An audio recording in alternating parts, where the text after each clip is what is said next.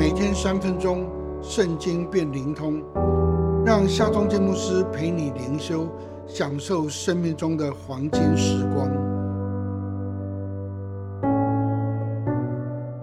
耶利米书四十七章第六到第七节：耶和华的刀剑啊，你到几时才止息呢？你要入鞘，安静不动。耶和华既吩咐你攻击雅什基伦和海边之地，他已经派定你，焉能止息呢？菲利斯人可能是早期从爱琴海渡海而来的民族，他们占领迦南地西南沿海一带跟加沙。依据四世纪萨摩尔记的记载，菲利斯人跟以色列人一直处在冲突的状态。不过，两个国家也同病相怜，先后被亚述、巴比伦所征服。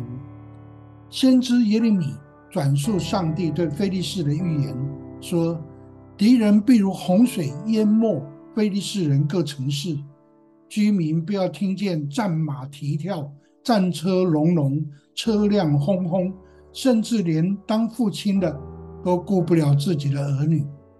菲利士人以强悍闻名。”但是，连他们都要呼喊说：“上帝的刀剑啊，你要到什么时候才会止息呢？”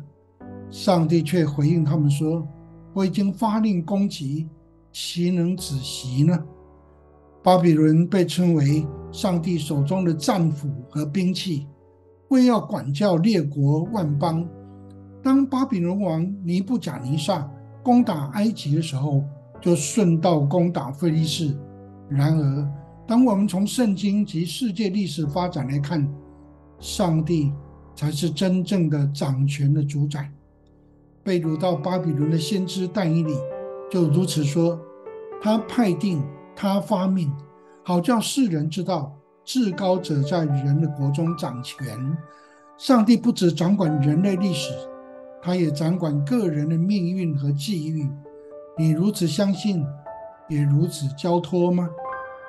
既然上帝在人的国中掌权，我们就可以毫无惧怕；既然上帝在我们的生命与生活中掌权，我们就可以毫无忧虑。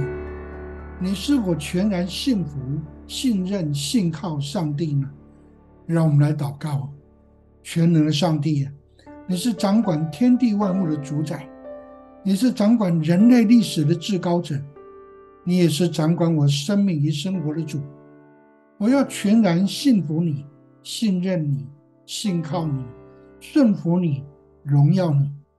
愿你使用我，保守我，奉靠耶稣基督的名祷告，阿门。